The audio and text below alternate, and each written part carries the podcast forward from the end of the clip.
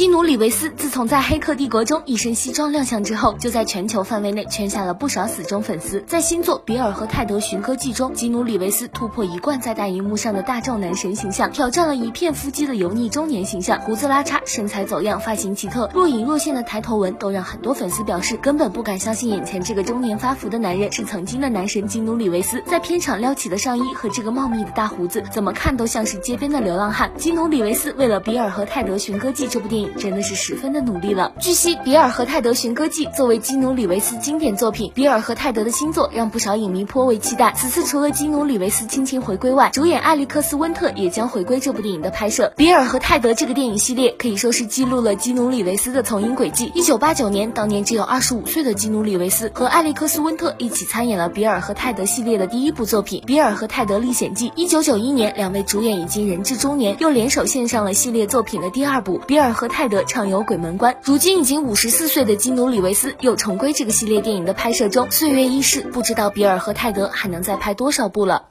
欢迎订阅本号，我们会不断为您带来更好的作品。您的转发点赞也是我们前进的动力哦。